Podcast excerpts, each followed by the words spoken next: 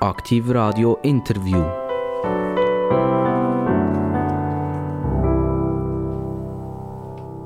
Aktiv Radio, das Radio mit den interessantesten Gästen aus der ganzen Schweiz. Und es ist wirklich so, eigentlich jeden Tag spannend, spannend, spannend. Und heute ist bei mir der Leroy. Der Leroy, das könnte ein Tiger sein aus dem Zürcher Zoo oder es könnte ein Zauberer sein, irgendwie in einem Magic-Theater oder so etwas. Das ist er aber überhaupt nicht. Vielleicht haben viele vom Leroy Bechtold noch nie gehört. Er ist ein Campaigner. Und ein Campaigner, da sagen dir alle, aha, der Leroy ist eigentlich gerade von der Straße gekommen und er hat sich irgendjemand angeklebt gehabt. Und wir haben ihn hier ins Studio geholt, indem er äh, irgendeine Strassenarbeiter geholt hat, den er rausgehackt hat, aus dem Beton raus oder aus dem Teerasphalt raus. Das ist er aber auch nicht. Er wird mehr von ihm erzählen, jetzt in der nächsten Stunde gemeinsam. Geboren ist er 1994. Er sagt von sich, ich bin Unternehmensberater und wir kommen eben nachher darauf zurück, er ist Campaigner und ich will richtig, dass das geht und wieso, dass wir alle müssen lernen kennen. Vielleicht die einen müssen ihn lernen kennen, insofern, dass sie es gar nicht wetten und die anderen sind froh, dass sie ihn lernen können. So, jetzt haben wir ihn so einigermaßen vorgestellt. Ganz herzlich willkommen, Leroy Bechtold. Hallo miteinander, danke für die Einladung. Bechtold, ähm, Bechtold, das ist E-C-H. Ich, ich kenne Berchtold kenne ich, mit ER. Und Bechtold ohne H auch, oder? Sondern B-E-C-H-T-O-L-D. So. Ist das eine völlige Verunstaltung von der, von Berchtold? Oder ist das einfach ein Name, der schon seit Urzeiten existiert? ich hoffe, es ist keine Verunstaltung. Äh, mein Wissensstand sind die allermeisten Bechtold aus dem Schaffhausischen und dann langsam migriert Richtung Aargau, Richtung Zürich. Und meine Schreibweise ist Zürcher Variante und äh, die andere Schreibweise ist dann eher Richtung Aargau. Aber ja, bei uns ist mit «ä». Lieber Bechtold, äh, das hören wir jetzt alle, sie stammen nicht von hier, wo das Studio ist. Das Studio ist schon in Zuchwil, das ist im Kanton Solothurn, in der Nähe von der Stadt Solothurn. Wir senden aber selbstverständlich die ganze deutsche Schweiz. Man hört ihnen an, jawohl, Zürich, Zürich, Zürich. Richtig, ja. Ich bin in Zürich geboren und bin bis jetzt noch nicht weggekommen. Ich habe zwar im Ausland dann mal kurz studiert, aber ich wohne jetzt tatsächlich immer noch in der Stadt Zürich das ist ja so ein kleines Elend von der Schweiz oder von der deutschen Schweiz, oder? Einmal Zürich, immer Zürich, oder? Wir verlieren aus der Peripherie auch immer eigentlich unsere besten Leute. Verlieren nach Zürich, die gehen nach Zürich studieren, oder? Und finden es cool dort und äh, fühlen sich wohl, äh, bauen Freundschaften auf, sagen, ich verdiene mehr in Zürich, als wenn ich wieder in die Peripherie zurückgehe. Und dann bleiben sie und wir bringen sie nicht mehr zurück. Äh, Herr Wächter, könnten wir Sie mal engagieren für eine Kampagne, damit wir unsere Jungs und Töchter wieder zurückbringen, so ein bisschen in die Peripherie raus? Ja, auf jeden Fall, kann man gerne anschauen. Ich glaube, es gibt aber auch eine andere Entwicklung in die Gegenrichtung. Also gerade bei meinen Peers beobachte ich, dass viele ähm, ein enttäuscht sind von der Stadt mittlerweile, ein bisschen äh, die Schnauze voll haben, vielleicht auch ein bisschen vom Politischen und sich überlegen, ähm, ein bisschen mehr in die Peripherie zu ziehen, ähm, vielleicht mal um See ein bisschen weiter runterzuziehen. vielleicht sogar noch ein bisschen weiter, oder? Vielleicht könnte es auch mal 100 Kilometer sein oder so, oder? Also es ist ja sowieso eine Frage. Also ich muss ja in Zürich einiges mehr verdienen, damit ich mir täglichen Unterhalt kann leisten kann. Eine Wohnung kostet mehr, es kostet alles ein bisschen mehr als vielleicht jetzt in Solothurn oder in Thun oder, oder wo auch immer. Ähm, aber warum ist halt trotzdem nimmt man das zur Kenntnis und sagt, das ist eigentlich Wurst. Ich verdiene ja tatsächlich mehr, also gebe ich auch ein bisschen mehr aus. Ähm, das ist für mich okay das urbane Zürich, das zieht mich einfach an. Ja, ich glaube, bei mir ist noch eine Spezialsituation, weil ich wirklich in der Stadt aufgewachsen bin, geboren bin, sozusagen nichts anderes kennen. Und bis jetzt ist der Leidensdruck nicht genug groß gewesen, um wegzuziehen. Ähm, aber das ist jetzt nicht ganz böse gewesen, wenn man sagt, der Leidensdruck genug groß zum Wegziehen. Das heißt, es braucht einen extrem hohen Leidensdruck, um in eine andere Ortschaft oder einen anderen Ortsteil von der Schweiz zu gehen. Ja, ich glaube, das ist oft so, dass man äh, nur mit einem gewissen Leidensdruck von die weggeht. Leroy Bechtold, Campaigner. Also ja, bei der Einleitung gesagt, der Campaigner ist eher der, der bekannt worden ist mit der ganzen Klimabewegung. Die berühmte Greta ist wahrscheinlich eine der berühmtesten Campaignerinnen ever gewesen. Äh, weltweit bekannt, hat durchschlagende Kraft gehabt. Es ist jetzt ein bisschen ruhiger geworden um sie. Aber da hat man gemerkt, dass plötzlich außerhalb der klassischen Gremien jemand kann wahnsinnige Bewegungen aufbauen ähm, ist Greta tatsächlich eine solche Geburtsstunde von dem Campaigning und weil sie die Geburtsstunde war, ist das Campaigning eher auf der linken Seite und nicht auf der libertären, freiheitlichen, sagen wir, wirtschaftlichen Seite. Ich glaube, Campaigning gibt es schon länger. Also es macht ja Parteien schon seit Jahrzehnten, ähm, zum Versuchen, die Leute zu mobilisieren oder Urnen oder auch bei den, bei den Wahlen. Ich glaube, was Greta in die Öffentlichkeit gerückt hat, ist das Aktivistische dass man versucht, Einfluss nehmen auf politische ähm, Vorgehensweisen außerhalb des Parlaments. Ich glaube, dort hat sicher die, äh, die ganze Klimabewegung eine Renaissance in das Aktivistische gebracht. Und das ist sicher auch ein Grund, wieso das vor allem auf linker Seite sehr beliebt ist. Ich glaube aber auch, dass viele Linke haben, ähm, ja, ein mehr Zeit oft auch ähm, um sich für so Sachen zu engagieren. Ähm, viele Bürgerliche sind äh, im Berufsleben engagiert, sind wirtschaftlich eingebunden und haben dann weniger Zeit, um sich noch politisch äh, außerparlamentarisch einzubringen. Das klingt ja fast ein wie eine Bankrotterklärung. Warum?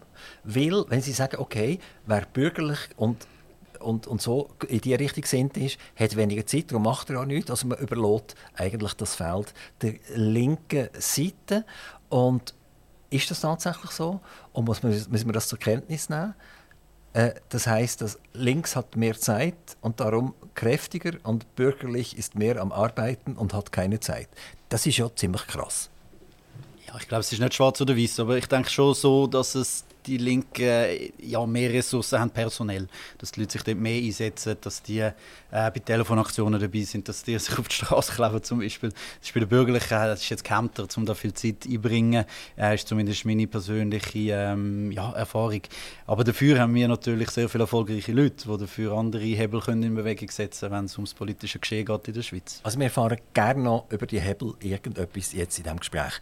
Was ich bei den eher linken Kräfte, und wir versuchen ja hier beim Radio sehr ausgewogen zu sein, indem wir alle Leute zu Wort kommen, ob jetzt das links oder Mitte oder rechts oder whatever, was auch immer ist, äh, würden wir gerne eine Stunde lang denen ihre Argumente hören. Ähm, was ich bei den, bei den eher linken Kräften eigentlich sehe, es ist, sie sind besser organisiert. Sie sind nicht nur besser organisiert, sondern sie wissen auch, was wollen sie in sechs Monaten machen, was wollen sie in zwölf Monaten machen und was wollen sie in 24 Monaten machen. Und bei den Bürgerlichen, wo wir haben Nationalräte hier, Ständerat, Bundesratskandidaten, Gemeindepräsidenten und, und, und. Und ich spüre dort, die Bürgerlichen sind so ein bisschen gelassener und sagen, ja, es kommt ja schon irgendwie, aha, in zwei Monaten haben wir Wahlen, oh, jetzt müssen wir, glaube ich, ein bisschen Gas geben. Und auf der, auf der linken Seite ist mehr Struktur drin. Äh, aber auch das ist eigentlich eine Bankrotterklärung. Man überlässt das Feld der linken Seite. Die sind besser organisiert, die sich besser bei den Leuten bekannt machen und die Bürgerlichen führen so eine Art äh, Mauerblümchen-Dasein. Ich denke, links ist mehr aktionistisch. Dort muss immer etwas gehen. Ich meine, die linke Seite will ja auch unser ähm, ja, Zusammenlebenssystem über den, über den Haufen werfen. Sie wollen Kapitalismus abschaffen. Sie wollen, ähm, ja, äh, wollen da irgendwie Sozialismus zum Teil ähm, näher bringen. Und wenn man natürlich solche grosse Umstürze machen dann muss man auch aktionistischer sein. Und ich glaube, dass, ähm, wegen dem haben viele Linke einen, einen, ja, einen langen Plan und viele Ideen, was die alles wollen umstürzen und umsetzen Als Bürgerliche will man ja grundsätzlich mal äh, unser bisheriges System stärken, ausbauen ähm, und zu etwas Positivem führen. Und da ist ein bisschen weniger Aktionismus, wo man ähm, muss machen muss. Sie sind aber jetzt einer, der versucht, bürgerliche Themen auch aktivistisch umzusetzen. Also Sie wollen eigentlich dem Gehör geben. Sie sind auch einer, der sagt, man kann auch eine komplizierte Problematik letztendlich mit einem Übertitel versehen und der Übertitel muss man auch markant überbringen. Also ihr Campaigning ist jetzt nicht die klassische Kampagne von, von, von, von Nestlé für irgendein neues Milchprodukt oder so, sondern es ist Campaigning, wo doch messerscharf ist zum Teil. Wenn ist das bei Ihnen greif, dass Sie sagen, okay, auf bürgerlicher Seite braucht es jetzt irgendetwas, wo ein bisschen von sich reden macht? Glaube, das ist eine Beobachtung, die über eine längere Zeit gegangen ist. Ähm, mir ist aufgefallen, dass die bürgerliche Seite immer mehr Mühe hat zum Mobilisieren, sei das an der Urne oder beim Unterschriften sammeln. Und zwar auch die zwei grossen bürgerlichen Parteien. Also zum Beispiel haben wir mit der FDP ja die Bürokratie-Stopp-Initiative gehabt, eine nationale Initiative, die ganz knapp gescheitert ist wegen ein paar tausend Unterschriften. Aber auch zum Beispiel die SVP, wo wegen ein paar äh, tausend Unterschriften die Überbrückungsrente-Referendum damals nicht durchbekommen hat. Dass man sieht, die zwei grössten Parteien haben sehr Mühe zum Mobilisieren. Und aber was eigentlich so der hauptausschlaggebende ähm, Punkt bei uns war, ist, ist die Konzernverantwortungsinitiative. Gewesen. Aus meiner Sicht eine extrem linke Initiative, also hat schon fast sozialistische Züge. Und die haben wir vor dem Volk nicht gewonnen. Wir haben die nur können verhindern, wie wir damals Stände mehr erreicht haben. Das hat mir extrem zu denken gegeben, dass so eine radikale Initiative in der Schweiz eine Mehrheit finden. Ich denke nicht, dass die Mehrheit von der Bevölkerung so denkt, aber ich denke, dass die Linken einfach besser mobilisiert haben. Und darum haben wir jetzt das Gefühl gehabt, es braucht etwas und es hat Platz, um äh, dort äh, etwas zu verbessern und darum haben wir uns angefangen zu organisieren. Also wenn ich mich zurückerinnere an die Konzernverantwortungsinitiative, dann ist ja auch der Name Thomas Minder in Verbindung mit dieser ganzen Geschichte. Ist richtig, oder? Das ist nicht die gleiche Ah, das war eine andere in ja? Thomas Minder war Managerlöhne. Ja, genau, genau. Und die Konzernverantwortungsinitiative war, ähm, dass man Schweizer oder dass man Konzern kann in der Schweiz anklagen für Vergehen im ah, Ausland. Im, Ausland, ganz genau. genau. Gehen wir aber gleich noch schnell auf Thomas Minder mhm. eingehen. Er ist ja mittlerweile äh, Mitglied, nicht ganz Mitglied, aber er ist in der Fraktion dabei bei der SVP. Und er hat, wenn wir sagen, etwas Ähnliches wollen, er hat wollen, dass äh, die Abzockerei äh, nicht mehr gemacht wird. Genau, das ist, das, die hat Abzockerinitiative genau, geheißen, genau, die damals ja. geheißen, oder? Wie stehen Sie denn dort dazu? Das war jetzt bei uns nicht das Thema, aber grundsätzlich denke ich, es gibt eine gewisse unternehmerische Freiheit im Festlegen der Löhne, aber es gibt auch gewisse Anstandsregeln, die man einhalten sollte. Ich bin jetzt nicht mehr ganz vertraut, was er im genauen Detail gefordert hat, aber ich glaube, gerade wenn Staatsbetrieb äh, Millionen zahlen für eine Nichtleistung, dann habe ich dort auch Mühe damit. Wie man das genau nachher müsste umsetzen müsste, ähm, habe ich mir jetzt keine Gedanken dazu gemacht. Und es hat sich ja gezeigt, also Credit Suisse, der Untergang von der Credit Suisse hat gezeigt, wie, wie zum Teil die Schere wahnsinnig aufgeht. Äh, man tut sich frech aus der Kasse bedienen und tut gleichzeitig äh, eine 100-jährige oder noch ältere Firma zu Grabe führen. Genau. Ich denke, dort ist vor allem das Problem vom äh, Skin in the Game die äh, Risk Manager, die dort viel Boni bekommen haben, die sind nachher äh, nicht wirklich betroffen gewesen, wo die Bank abgegangen ist. Ich glaube, das liegt nicht in erster Linie an der Boni oder an den Löhnen, sondern am gesamten, ähm, gesamten System, wie dort geschaffen wurde, ist, dass, ähm, ja, dass man einfach den Downside nicht auch hat müssen tragen. Lockdown wir wissen es fast nicht mehr, wir mögen uns fast nicht mehr erinnern, aber wir haben mal eine Corona-Zeit hinter uns gehabt. Auch wenn aktuell die Zeitungen wieder ein versuchen, das Corona-Thema wieder zu bringen, man soll sich wieder ein bisschen schützen etc. Ähm, aber es ist ja mal richtig heftig, äh, wie eine Lawine über uns äh, einhergedrescht. Oder? Und dann haben sie irgendwann die Nase voll von diesem Lockdown. Ich nehme an, sie sind ein Allergiker gegen die Masken. Und äh, haben nachher gesagt, stoppen wir den Lockdown. Und sie haben 255, fast 256.000 Unterschriften gesammelt. Das für eine Initiative in der Schweiz, das brauchen wir 100'000, genau. oder? Ja. Also da hätten sie zweieinhalb Mal können eine Initiative äh, starten damit. Ähm, was sind das für Unterschriften gewesen? Wissen Sie das, wer das dort mitgemacht hat? Ist das jung und alt gewesen? Oder sind das eher so ein reaktionäre Typen gewesen? Sind das die, die mit den Glocken umeinander laufen? Wobei es gibt ja nicht 255'000 Glocken, glaube ich, in der Schweiz. Nein, ich denke es auch nicht. ähm, das, ist, das ist schon jung und alt, gewesen, so wie wir das beobachtet haben. Also auch die Reaktionen, die wir bekommen haben, das hat sich durch alle Bevölkerungsschichten durchgezogen. Ähm, ja, dass man einfach sehr viel Unverständnis gehabt hat mit der Politik damals, in dieser Corona-Zeit. Ähm, das sind auch Leute, gewesen, die einen Betrieb hatten, Restaurantbesitzer, die ganze Gastrobranche, die natürlich auch sehr gelitten hat, wo wir versucht haben, eine Stimme zu geben in dieser Zeit. Haben Sie es aber nie ausgewertet? Wer ist das gesehen ganz genau? Welche Städte haben mehr mitgemacht oder hat das Land mehr mitgemacht? Sind es mehr Männer gewesen, oder sind es mehr Frauen gewesen, die die Nase voll hatten? ist die Auswertung nie gemacht worden? Wir haben gewisse Sachen ausgewertet. Wir versuchen natürlich auch so wenig Daten wie möglich zu sammeln, weil es ist uns wichtig, Datensicherheit auch. Ähm, ja, dass man da nicht einfach Daten hamstert von den Leuten, ist ja sehr ein wertvolles Gut, sondern wir sammeln die E-Mail-Adresse, Postleitzahl und den Namen.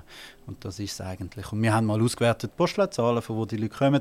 Es ist schon so, dass das eher ländlichere Gebiete sind. Ich denke, dort ist auch noch so ein der Widerstandsgedanke noch ein bisschen, äh, verbreiteter gegen die Regierung vielleicht. Ähm, und in der Stadt hat man sich schon mehr damit arrangiert. Ähm, aber sonst grundsätzlich äh, haben wir keine Auswertungen nach Alter oder Geschlecht. Wo Sie die Lockdown, ich sage jetzt deren Initiative gestartet haben, haben Sie noch problemlos auf die Straße können in der Stadt Zürich? Das ist äh, noch gegangen. Ja, nein, ich habe sehr viel Zuspruch bekommen. Ähm, Aber da haben Sie ja garantiert viel mehr gehabt, Leute, die gegen Sie sind als, als für Sie. Oder?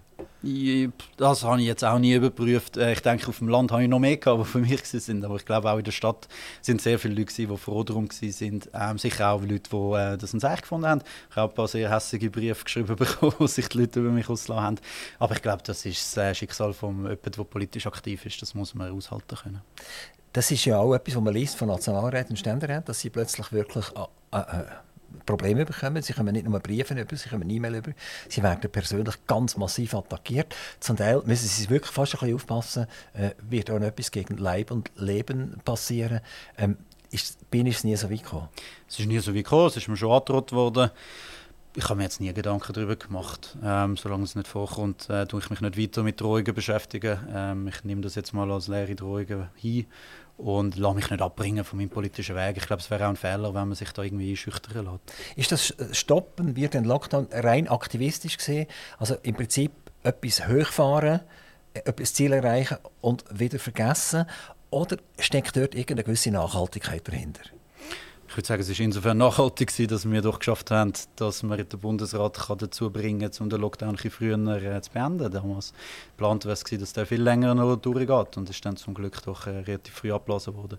Wir haben das Ganze genutzt als Geburtsstunde von unserer Plattform und zum äh, weiter politisieren und haben natürlich dann die Leute, die damals mitgemacht haben, befragt per Newsletter, ob sie Interesse haben, um weiterhin von unseren politischen Projekten zu hören. Und es hat mich sehr gefreut, dass ein Großteil da dazu bereit ist und das bietet, das tut jetzt eine Grundlage ähm, bieten, dass wir können weiter politisieren können. Und die Leute sind auch die Leute, die andere Projekte von uns jetzt unterstützen. Da sind wir sehr froh drum.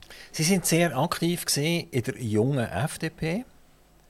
Sie sind äh, Mitglied vom Kreis 78 bei der FDP. Es ist zu einem Zerwürfnis gekommen. Ähm, was ist die Grundlage von diesem Zerwürfnis? ich glaube, es gibt viele Gründe, die dort hineingespielt haben. Ähm, Haupt, der Hauptgrund war, dass ich nicht so einverstanden war, wie dort äh, das Parteileben geführt wurde ist in dieser Kreissektion. Ich hatte den Eindruck, gehabt, dass die Leistung dort weniger eine Rolle gespielt hat, wie, äh, wie andere Sachen, zum Beispiel was für ein Geschlecht man hat oder ähm, wem, mit wem man gut befreundet ist. Und dann habe ich mich sehr gestört und habe für mich ähm, ja, dann auch Konsequenzen ziehen und ähm, habe die Kreispartei verlassen.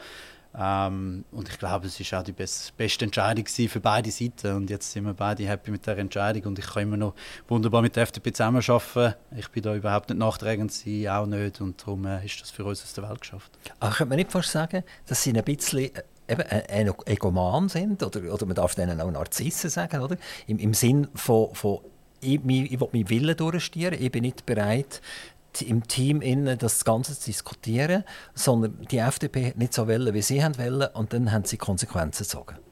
Mir ist wichtig, dass mein Engagement geschätzt wird und dass es auch Früchte trägt, also dass es sinnvoll eingesetzt ist. Und wenn ich für mich entscheide, dass das nicht mehr der Fall ist, dann muss ich Konsequenzen ziehen. Was ist konkret passiert? Was ist denn nicht geschätzt worden, was sie gemacht haben? Ich war in dieser Zeit auch ähnlich aktiv wie jetzt.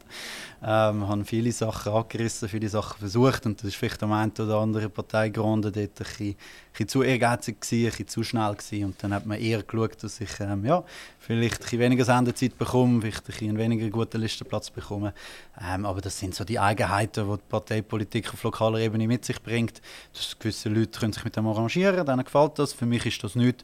Darum bin ich jetzt froh, dass ich Sachpolitik machen kann und auch zusammen mit der FDP kann etwas dazu beitragen, dass das Land bürgerlicher wird. Aber ich muss nicht mehr die Parteipolitik für mich äh, entdecken. Sie, Sie, haben den Listenplatz angesprochen. Ist das einer der Hauptgründe gewesen? Man hat sie desavouiert, indem man sie bei einer Wahl nicht äquivalent berücksichtigt hat? Nein, es war der ganze Prozess. Also am Schluss habe ich den Listenplatz bekommen, den ich wollte und ich bin nachher trotzdem dort raus. Ähm, es ist darum gegangen, wie die Liste zustande kommt, was für Kriterien man dafür hat. Ich bin der Meinung, das Wichtigste ist die Leistung, die man erbringt, das Engagement, das man zeigt. Und gewisse Leute in der strategischen Leitung haben das Gefühl, man muss besser darauf achten, dass alle Geschlechter vertreten sind, dass man gleich viele Frauen wie Männer hat. Ähm, und ich habe das Gefühl, das ist einfach eine gefährliche Identitätspolitik, die ich so nicht unterstütze. Aber das muss natürlich jede Partei und Kreispartei für sich selber entscheiden, was sie da für richtig halten. Wo sie austreten sind, oder nein, austreten sind sie ja noch nicht wirklich, glaube ich, bei der FDP. Sie sind immer noch Mitglied der jungen FDP. Ich bin aus der Kreispartei dort austreten. Ich bin aber noch Mitglied von der jungen FDP, aber ich nehme jetzt nicht mehr am Parteileben teil. Ich zahle dort einfach noch ähm, einen Spendenbeitrag sozusagen, weil ich so gute Sachen noch finde. Bin aber jetzt eigentlich komplett unabhängig. Es ist nachher mal die SVP glaube ich, auf Sie zugekommen und gefragt, eigentlich ist dein Gedankengut schon näher eigentlich bei uns? Willst du nicht Mitglied werden? Ist das keine Option mehr, äh, bei einer Partei wieder eine tragende Rolle zu übernehmen? Es sind lustigerweise alle Parteien auf mich zugekommen, rechts von den Grünen. Und haben mal angeklopft und gefragt, wie es aussieht mit meiner Zukunft. Aber es ist mir auch nicht in erster Linie darum gegangen, dass ich die FDP inhaltlich ein Zeichen finde, überhaupt nicht. Sondern ich habe keine Lust mehr auf das Parteileben. Ich habe keine Lust mehr gehabt, um sich da gegenseitig irgendwie der Partei ähm, ja, schon fast ein zu bekämpfen. Sondern ich wollte vorwärts machen, ich wollte Sachpolitik machen, ich wollte Sachen anreißen. Und darum habe ich gefunden, ich wollte das am liebsten außerhalb von einer Partei machen. Und ich bin immer noch der Meinung, das ist jetzt die richtige Entscheidung für mich. Wie es dann aussieht, in 5, 6, 7, 8 Jahren, kann ich jetzt nicht sagen. Aber momentan bin ich sehr happy mit dem, was ich mache und habe jetzt nicht äh, das Bedürfnis, zurück in die Partei zu gehen. Also Sie glauben eigentlich, Ihre Aktivitäten, die Sie jetzt ergreifen, allein mit, mm, mit, Kameraden zusammen, mit Kameraden, aber, genau. aber, nicht in, in, einer, in, in, einer, klassischen, allgemeingültigen Organisation, wird, Verein, ja. wird, wird mehr Früchte tragen als wenn sie noch durch den Parteiapparat müssen durchgehen Genau, richtig. Ja. Also es ist schön, dass wir in der Schweiz die direkte Demokratie haben. Und wir haben extrem viele Chancen, um außerhalb des Parlaments Druck aufzusetzen und Sachen zu machen. Und das wir ergreifen. Und ich habe das Gefühl, seit ich dort, äh, mich entschieden habe, den Weg zu gehen, habe ich sehr viel können bewegen sehr einen, doch einen Fußabdruck können hinterlassen mit meinen Kameraden, wo wir zusammen arbeiten. Und ähm, ich glaube, dort ist meine Energie besser eingesetzt jetzt im Parteiapparat. Aber das ist sicher sehr personenabhängig. Also es gibt Leute, die da sehr gut in die Partei passen und kein Problem damit haben, ähm, um der Partei die Ochsentour mitzumachen. Und ich für mich, das ist, ähm, ja, ist anders gewesen. Und darum bin ich happy, wie es jetzt rausgekommen ist. Also wenn Sie von mir reden, dann reden Sie jetzt von der Teamfreiheit. Ähm, was ist Teamfreiheit? Wir sind eine bürgerliche Kampagnenorganisation mit einer Demokratieplattform. Das hat sich nach der Konzernverantwortungsinitiative hat sich das gegründet. Wie ich das gesagt habe, ist uns dort be bewusst worden, dass es braucht etwas im bürgerlichen Lager, das kann mobilisieren kann, wo die Leute kann die Urne bekommen kann, kann Unterschriften sammeln Und wir haben eine Online-Plattform, wo man sich einschreiben kann. Und wenn man sich dort eingeschrieben hat, dann kriegt man E-Mails mit ähm, News zu politischen Projekten, bürgerlichen politischen Projekten. Und wenn man das mag, kann man nachher Unterschriftenbögen bestellen, die nachher direkt mit seinem Namen per E-Mail oder auch per Post zugeschickt bekommen. Und so wollen wir dazu beitragen, dass wir ähm, ja, bürgerliche Initiativen und Referenden können zum Erfolg verhelfen Werden Sie denn angestellt? Also kommt irgendjemand, der eine, eine Idee hat, eine bürgerliche Idee hat, sagt, los, da sind 100'000 Franken, machen wir eine coole Kampagne daraus? Wir arbeiten zusammen mit den Parteien und wir schauen auch dort, dass die Finanzierung von so einer Kampagne nachher aufgeteilt wird also dass wir auch Finanzmittel einsetzen können. Ähm, ich persönlich beziehe keinen Lohn, das ist mir wichtig, dass ich politisch unabhängig bin. Ich habe noch nie politisch irgendeinen Lohn bezogen und so soll es auch bleiben. Ähm, aber in der Kampagne arbeiten wir dann zusammen und es ist ja so, wenn man eine politische Kampagne macht, dann hat man zum Beispiel Verbände, die ein Interesse daran haben, die sich finanziell beteiligen und das fließt dann einerseits zu den Parteien oder auch in so Kampagnenorganisationen, wie wir es jetzt sind. Wer hat die Top-Organisation? Bei, bei so etwas? Sind, ist das bei Ihnen? Also Sie sind der Chef von dieser Kampagne oder ist irgendjemand, äh, ein anderes, eine Partei zum Beispiel der Chef der Kampagne und Sie sind einfach, ich sage jetzt mal, Wasserträger, also man beauftragt Sie, Unterschriften zu holen, Ihr Team Freiheit zu mobilisieren und äh, Stimmen zu holen. Das ist sehr unterschiedlich. Ähm, politische Kampagnen oder Abstimmungskampagnen, die können entweder bei den Parteien sein oder bei einem Verband, zum Beispiel äh, ein Gewerbeverband kann in Lead gehen, oder es ist bei einer politischen Agentur, wo man damit beauftragt. Da haben wir in der Schweiz zwei, drei, die so Kampagnen Übersichten machen oder Leitungen machen. Ähm, es kann aber auch sein, dass wir in Lead gehen, dass, wir, dass jemand auf uns zukommt und sagt, wir haben das Thema, das uns wichtig ist, ähm, könnt ihr da in Lead gehen, könnt ihr Kampagne planen und dann machen wir das selber. Und so schaffen wir zusammen mit denen, die gerade im Lead sind. In Zukunft werden wir jetzt vermehrt auch eigene Sachen lancieren, eigene Initiativen und dann ist natürlich klar, dass wir im Lead sind. Was kostet so eine Kampagne? Das ist sehr es kommt sehr darauf an, natürlich, auf welcher Ebene. Man kann grundsätzlich in der Schweiz damit rechnen, dass eine nationale Volksinitiative so zwischen 500'000 und 750'000 Schweizer Franken kostet. Ein Referendum etwa die Hälfte. Das sind so etwa die Kampagnenbeträge. Viel, viel kann man nicht machen mit dem. Also wenn ich sehe, dass es ins Rädchen irgendwann 1000 Franken kostet, oder? Dann überlege ich mir, das gibt 750 äh, kleine Inserätchen, irgendwelche regionalen Zeitungen und Anzeiger, die kein Mensch interessieren. Also so wahnsinnig viel Geld ist das nicht, oder? Das ist ja so, ja. Ich glaube, darum ist es umso wichtiger, dass man mit spannenden Marketingaktionen kommt oder Campaigning-Aktionen, dass man die Leute ähm, kann abholen kann. Und das ist das, was wir versuchen. Wir versuchen frech zu sein, wir versuchen spannend zu sein, dass auch die Medien das von sich aus aufnehmen und multiplizieren. Und so versuchen wir möglichst viel Aufmerksamkeit zu erregen für unsere politischen Anliegen. Ich habe es bei der Einleitung gesagt, Sie sind einer, der versucht, im Prinzip einen komplizierten Sachverhalt auf den Punkt zu bringen und nachher ein messerscharfes Argument äh, zu formulieren. Und mit dem geht man nachher letztendlich raus. Denken Sie, das ist der Weg von der Zukunft, wo die Bürgerlichen mehr müssen machen müssen? Vor dem haben Sie sich ja jetzt ein bisschen zurückgehalten. Sie sind eher ruhiger gesehen, man ist eher sachlich gesehen, man hat versucht zu erklären, aber irgendwie hat man ja jetzt effektiv Angst, dass gewisse Mehrheiten verschoben werden zu Ungunst. Jetzt gerade zum Beispiel zur FDP. Ähm, kann sein, dass sich da äh, etwas passiert, etwas verändert? Bis jetzt sehe ich noch wenig Änderungen im Parteienleben.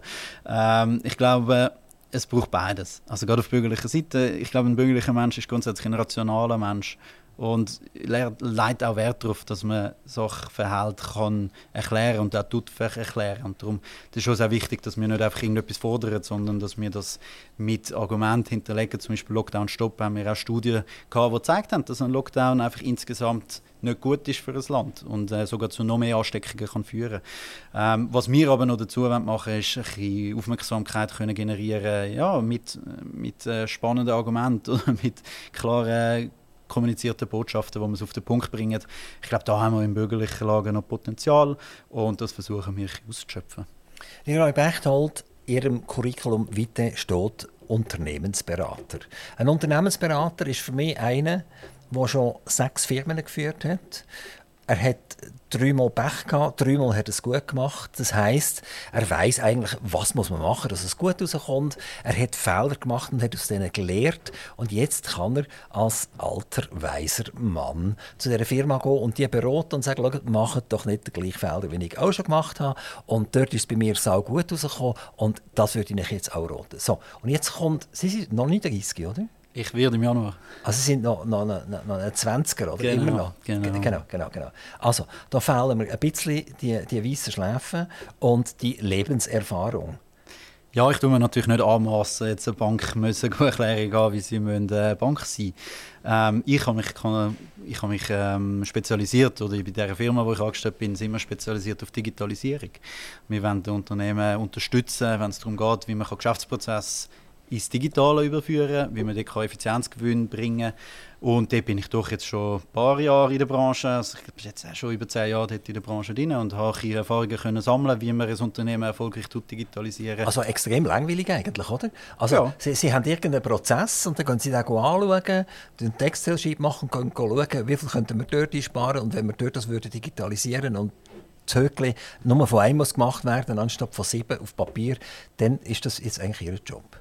Ich finde, es ist ein extrem spannender Job und ich finde, es ist auch extrem kreativ. zum Angehen an Geschäftsprozess mit den Leuten reden, ein Unternehmen anzuschauen und nachher überlegen, wie könnten wir das optimieren, wo können wir technologische Mittel einsetzen, dass es effizienter werden kann.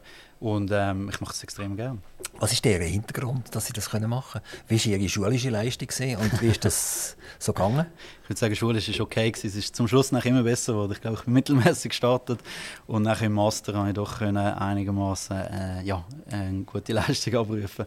Ähm, ich bin ganz ursprünglich habe ich eine Berufslehre gemacht als Softwareentwickler, Applikationsentwickler. Bin nachher aber immer mehr Richtung Consulting gegangen, Projektleitung gemacht ähm, und bin jetzt ähm, der Titel heißt offiziell Customer Success Manager, also so eine Schnittstelle zwischen Projektleitung und Sales. Und Master haben Sie auf was gemacht denn? Master ist ein äh, Business Administration Master gewesen. Ähm, aber die Informatik haben Sie eigentlich abgeschlossen, was Lernen ist gesehen in der Schule mit der, mit der Lehre? Ich habe nachher noch einen Bachelor gemacht in Wirtschaftsinformatik. Das gehört also auch noch dort rein. Äh, und nachher natürlich einen Haufen Zertifizierungen und Weiterbildungen. Die Informatik beschäftigt uns alle ganz schwer. Ähm, es gibt auch immer mega riesen Flops in der Informatik. Also ich erinnere an die Armee, wo, wo irgendwie Millionen ins Sand setzt, der Bund, äh, Kantone, wo irgendwelche Steuersysteme auf, auffahren, Gemeinden, wo irgendwelche Systeme auffahren und dort fehlt eigentlich das Know-how und man unterschreibt Verträge und zuletzt äh, sind das Millionengräber. Ähm, und da geht es jetzt nicht nur um Digitalisierung an und für sich, sondern da geht es ja eigentlich um Projektleitung, dass Leute äh, am Drücker sind, wo gescheiter nicht am Drücker wären. Ist das etwas, was Sie auch spüren, dass das immer wieder passiert? Oder sind die Schlagzeilen vom Blick, die da wieder immer wieder kommen, sind die eigentlich eher rar? Nein, der IT beobachtet man das oft, dass irgendein Projekt bach abgeht. Ähm, ich glaube, es ist halt sehr ein komplexes Umfeld. Ähm, es ist auch noch eher in den Kinderschuhen, wenn man es so vergleicht mit anderen Industrien. Und ähm, ja, es ist definitiv so, dass viele Projekte Bach abgehen, dass viele Projektleitungen nicht so gut sind. Und da versuche ich auch in meinem beruflichen Alltag dagegen zu wirken und äh, ja, versuche, dass meine Projekte zum Erfolg kommen. Also eigentlich Ihre Batzali, die auf dem Bankkonto sind, die kommt aus der Digitalisierung, aus der Informatik raus? Genau. Kann man in der Schweiz mit Politik Geld verdienen? Also es gibt ja so äh, irgendwelche Agenturen, die das professionell machen. Also die, die zum Beispiel bei der SRG Auskunft geben Leute, oder? Die, die Analysen machen oder äh, Kampa Kampagnen analysieren oder, oder überlegen, wie könnten die Wahlen rauskommen und so weiter und fort. Die, die machen ja Geld damit. Das ist denen ihr äh, Brot- und Butter-Business. Äh, Aber so wie sie das machen, ist es möglich, dass sie mal bei der Digitalisiererei Adieu sagen und sagen, ich bin ein professioneller Campaigner, mich kann man mieten, ich koste 350 Franken pro Stunde und meine Organisation steht euch zur Verfügung. Ich glaube, in der Schweiz kann man definitiv Geld machen mit Politik und das zeigen auch viele Agenturen. Also man kann, man kann, man ja, kann. ja, ja. Und okay. für mich kommt es nie in Frage, dass ich mich beruflich auf das einlasse. Also für mich ist es immer Milizpolitik gewesen. Es ist Teil von meiner politischen Arbeit. Ähm, ich freue mich natürlich, wenn wir Finanzmittel erschließen können, die wir dann wieder können einsetzen für politische Arbeit. Ich selber will aber nie Lohn beziehen und will nie auf die auf den auf Karriereweg gehen. Ich glaube, ich habe eine sehr schöne Karriere in der Digitalisierung, wo ich sehr happy bin und die wollte ich auch weiter verfolgen. Sie, Sie wirken als Person eigentlich sehr ruhig und überlegt. Ähm, es, es kommen keine Schlagworte jetzt von Ihrer Seite, aber auf der Seite des Campaigning, dort müssen ja die Schlagwörter kommen. Also, ist das fast ein bisschen schizophren? Also, der Bechtold hier am Mikrofon und der Bechtold, wenn er eine Kampagne muss hochfahren Ich glaube, ich kann also ich, ich weiß, dass ich sehr gut auch kann äh, aufdrehen und ähm, mit Schlagwort hantieren, ähm, aber ich tue das sehr bewusst einsetzen. Ähm, ich weiß, wie man kann Leute abholen kann, habe ich das Gefühl mit so Schlagwörtern und wo das nötig ist. Ich glaube, wenn ich jetzt in einem stündigen Gespräch bin, dann ist das nicht nötig, mit Schlagwörtern um mich zu werfen, sondern dann habe ich Freude, zum Sachen können erklären, um mich in ein Gespräch zu begeben.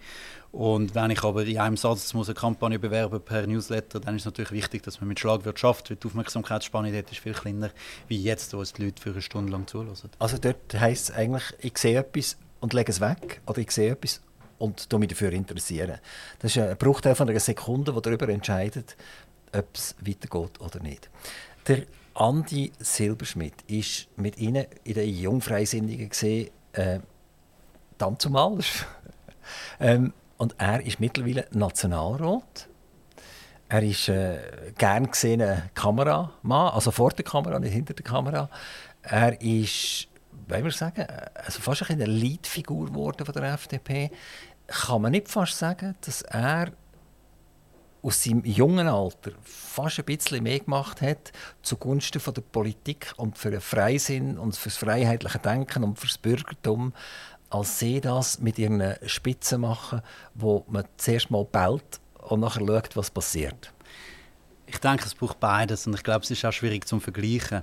Und ich glaube, zuerst mal freut mich das mega für den André und ich mag ihm das auch mega gönnen, hat er jetzt den Weg können machen und er setzt sich extrem ein für die liberale Sache und schafft dort extrem viel und das hilft uns auch extrem. Und ich denke aber auch, wie gesagt, neben den Parteien, die das Parlamentarische machen und sich dort einsetzen, haben wir ein, ein Mobilisierungspotenzial, das wir noch weiter ausschöpfen. Und ich glaube, dort, äh, das ist das, was ich versuche abzuholen, das ist dort, wo ich mich einbringen will. Und ich habe Freude, wenn wir uns gegenseitig ergänzen und so können etwas dazu beitragen, dass die Schweiz liberal bleibt. Ich komme nochmal auf die SVP zu sprechen. Irgendwann habe ich gelesen, dass der Christoph Blocher sie mal zu einem geschlossenen Workshop eingeladen hat. Also einen Workshop, der nicht publiziert worden, sondern wo einfach Leute zusammenkommen, die äh, ja, so, so, im Geheimen irgendetwas diskutieren, was niemand darf wissen. Ähm, A, was ist der Christoph Blocher für einen Mann für sie? Dann haben sie ihn ja lernen kennen. Und B, ist er auch Mitglied bei ihnen? ähm, also es ist kein, es ist kein geheimer Workshop gewesen. Da ist der politische äh, Gegner ist auch am Tisch geguckt, darum ist das ja nachher auch durch alle Medien durchgegangen. Ähm, aber in erster Linie, der Herr Christoph Blocher ist natürlich jemand, der extrem viel geleistet hat für die Schweiz und auch immer noch eine extreme Ausstrahlung hat und ja, ein extremes Charisma. Und darum war äh, ja, dann auch beeindruckt, gewesen, ähm, wie er einen Raum kann einnehmen kann. Und ähm, ich habe mich dann gefreut, dass ich eingeladen worden bin und dass ich dort auch mitdiskutieren über gewisse Initiativen. Und ähm, er findet es, glaube nicht so ein Zeichen, was wir machen. Ob er jetzt eintritt ist per äh, E-Mail-Adresse, das äh, habe ich jetzt nie abgeprüft.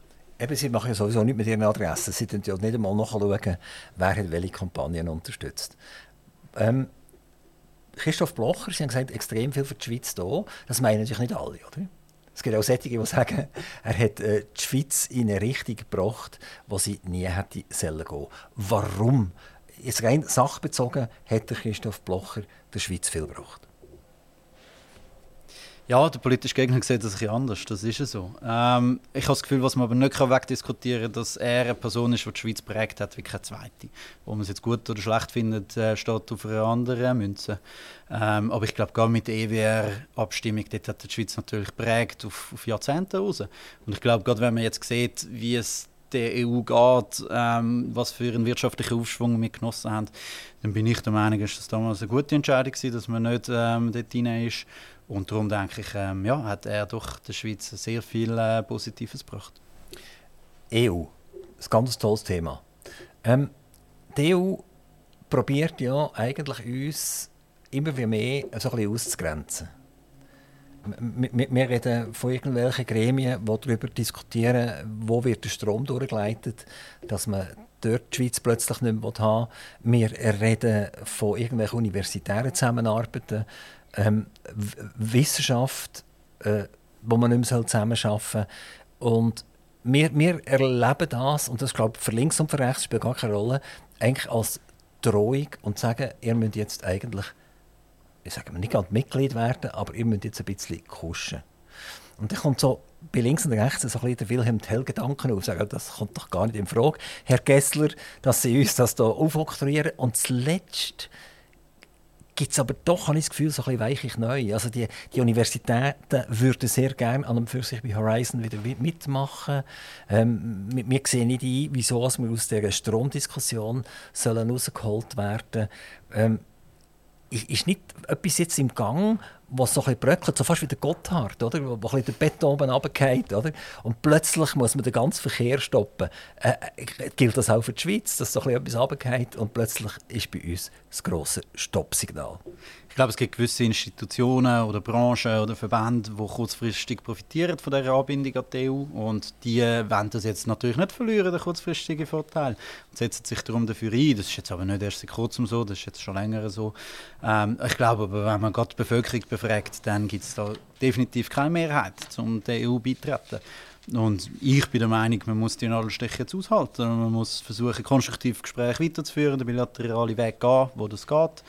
Ähm, und die EU aber auch klar und deutlich machen, dass das so nicht geht und dass sie da nicht einfach wahllos Druck aufsetzen können. Weil ich meine, das Spiel geht auch immer in zwei Richtungen. Die EU hat natürlich auch sehr viel Vorteil, dass wir uns zusammenarbeiten können, dass sie können unsere Transportwege verwenden, dass sie können über Grenzen ohne sich irgendwie so auszuweisen und man muss aus meiner Sicht auch schauen, dass man ähm, ja, vielleicht auch ein kann sich von der Abhängigkeit lösen kann. Die UK, wo jetzt austreten ist, dass man dort Geschäftsbeziehungen intensiviert, die USA, aber auch zum Beispiel asiatische Länder, dass man dort äh, enger zusammenarbeiten wenn die EU das nicht mehr will. Ich glaube, die Schweiz ist sehr ein attraktiver Handelspartner und wir sollten uns da nicht in so eine Abhängigkeit begeben.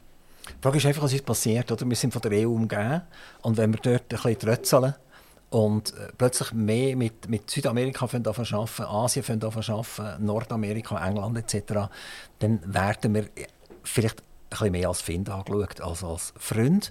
Und wenn man umgeben ist von einem Find, das ist eigentlich nicht gut.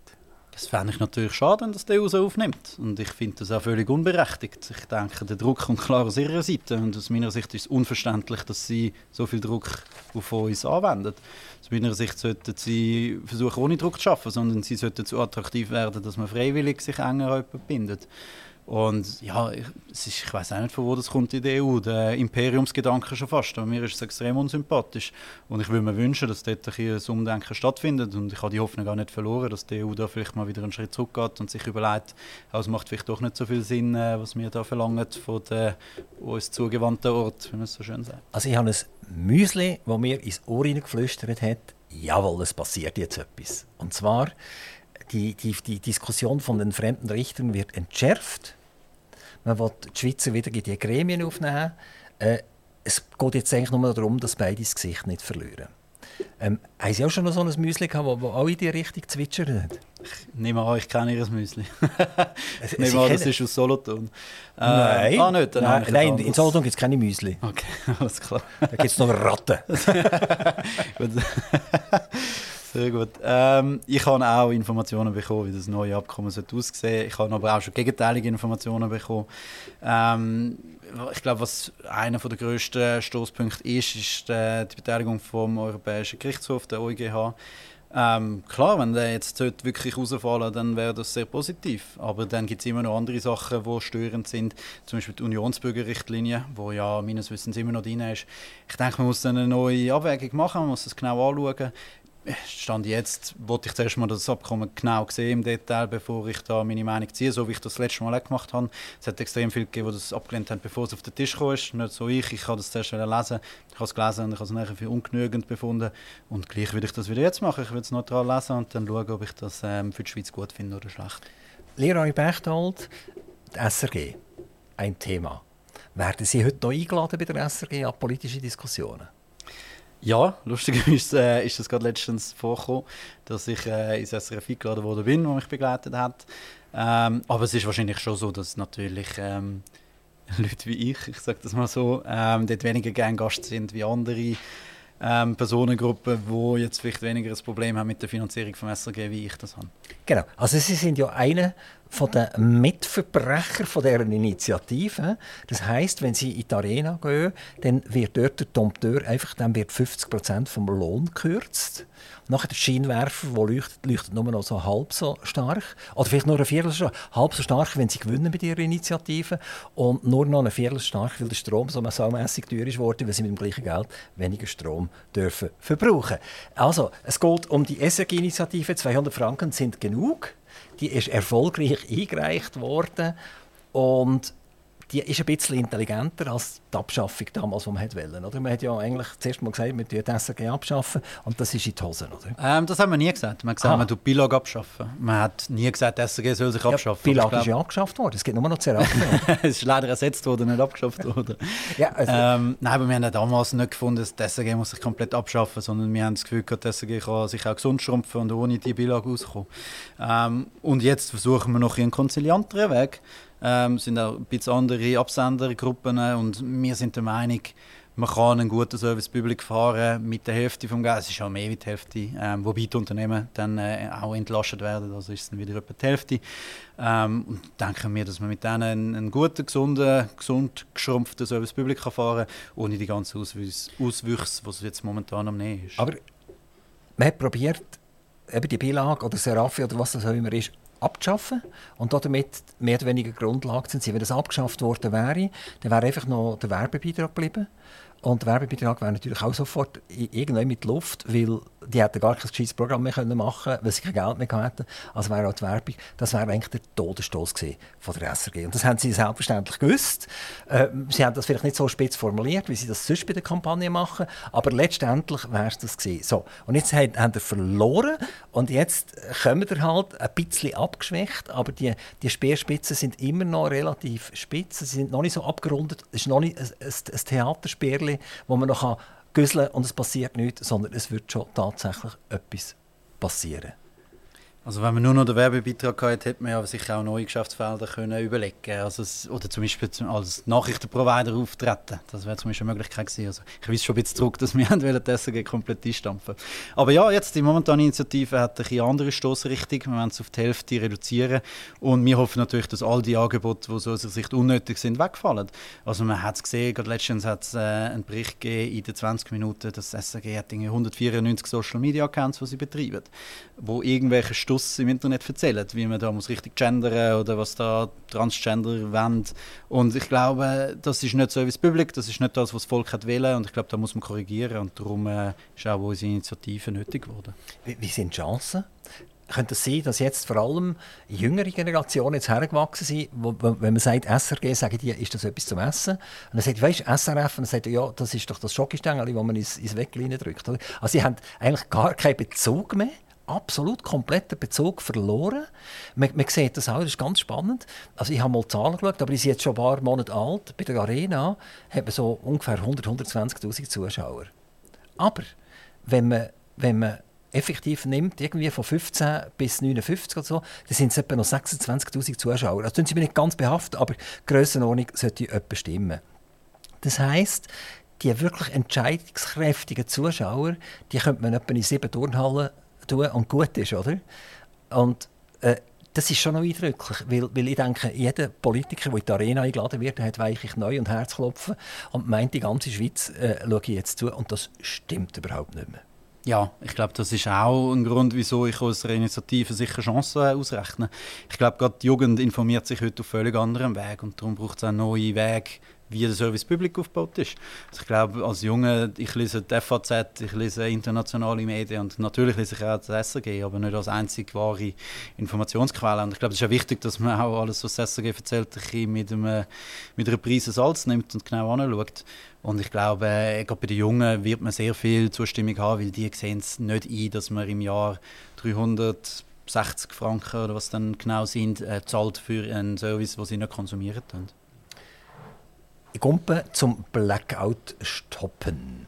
Das ist jetzt das sind auch so harte Worte, oder? Wir müssen den Blackout stoppen, oder? Das heisst, wir laufen jetzt alle mit Kerzen im Zeug umeinander. Und nein, Kerzen gibt es auch keine mehr, weil zum Wachs produzieren brauche ich ja Energie. Taschenlampen brauche ich Batterien, das gibt es ja auch nicht mehr. Ja, es, es sieht eigentlich zappendaus daraus, im effektiven Sinn. Was ist Blackout stoppen und um was geht es? Ich glaube, es hat sich gezeigt in der letzten Zeit, dass die Schweiz ein Energieproblem hat. Ich glaube, wir haben mit der Energiestrategie 2050 einen riesigen Fehler gemacht. Wir haben das auch im Detail angeschaut und die Berechnungen, die die Energiestrategie 2050 aufstellen, von wo wir unseren Strom sollen bekommen im 2050, die verheben leider nicht.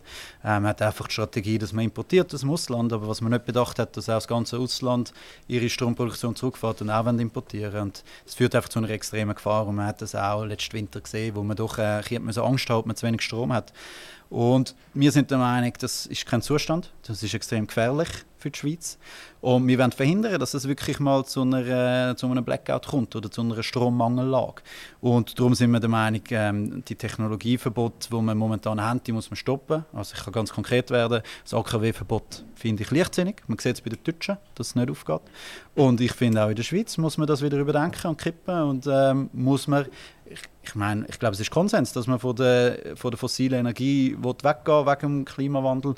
Und wenn man das machen will, dann geht es aber nicht nur mit Erneuerbaren, sondern ich glaube, dann ist es wichtig, dass wir verlässlichen Atomstrom haben, wo auch sehr grüne Energie ist.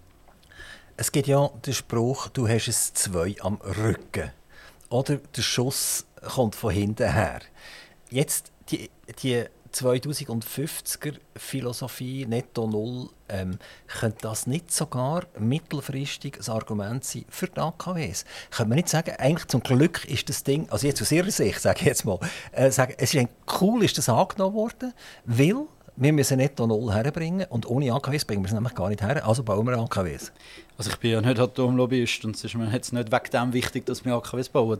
Nein, mir ist wichtig, dass wir in der Schweiz Strom haben und darum sehe ich, dass die AKWs notwendig wären. Aber Sie haben gesagt, es war ein riesen Fehler, dass das angenommen wurde, ja. oder? Aber vielleicht ist es ja kein Fehler, gewesen. vielleicht ist ja genau das, das was es gebraucht hat, dass man unmögliche Ziele formuliert, äh, in, in, eine Verfassungsform oder, oder als Gesetzesform hineinbringt und nachher kann man das gar nicht erreichen und dann wird dann irgendwann akut reagiert. Also ich finde, das ist ein extrem gefährliches Spiel und man spielt da mit der Zukunft der Schweiz und mit unserem Wohlstand.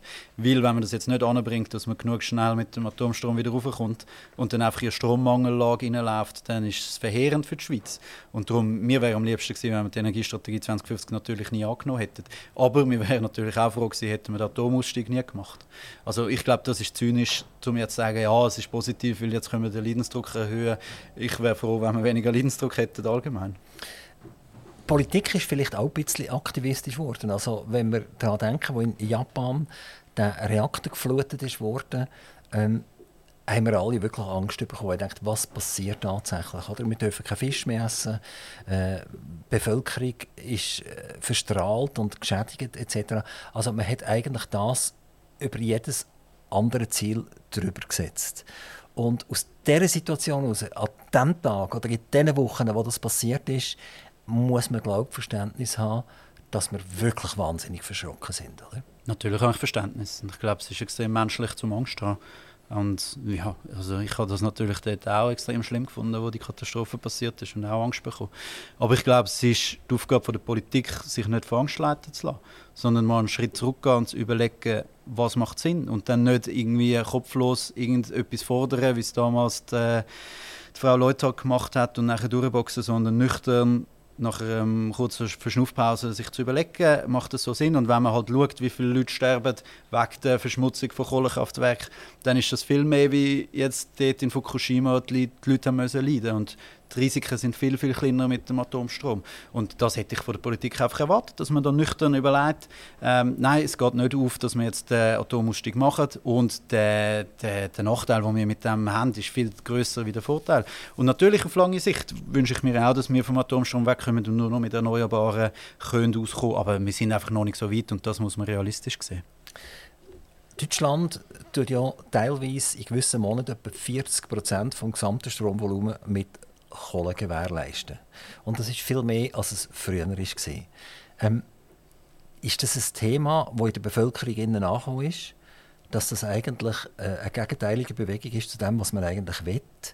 Oder stellen Sie fest, das wird gar nicht äh, besprochen, es wird zur Kenntnis genommen und man will eigentlich gar nicht darüber reden, weil sonst merkt man ja vermutlich, dass die Ziele netto null äh, so weit weg sind wie noch nie.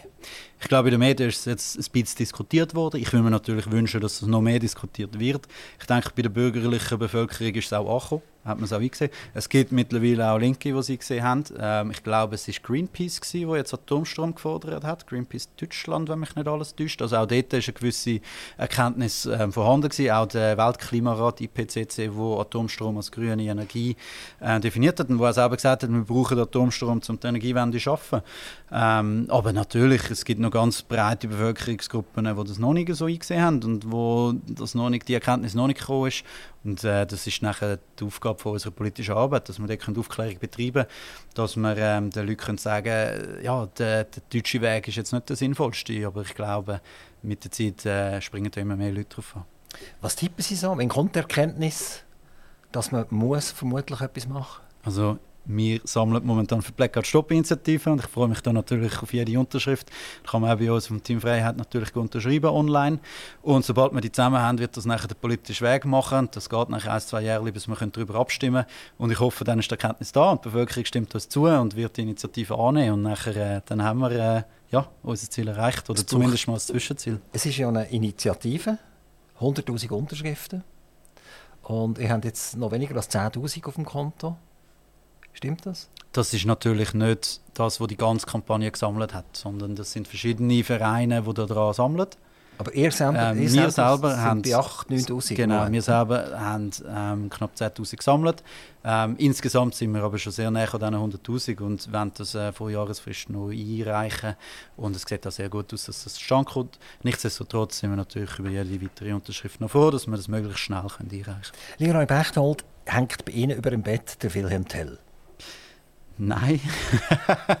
ähm, also ich bin, ich bin sehr froh, dass ich, ähm, oder ich bin sehr stolz auf das, was die Schweiz macht und erreicht hat.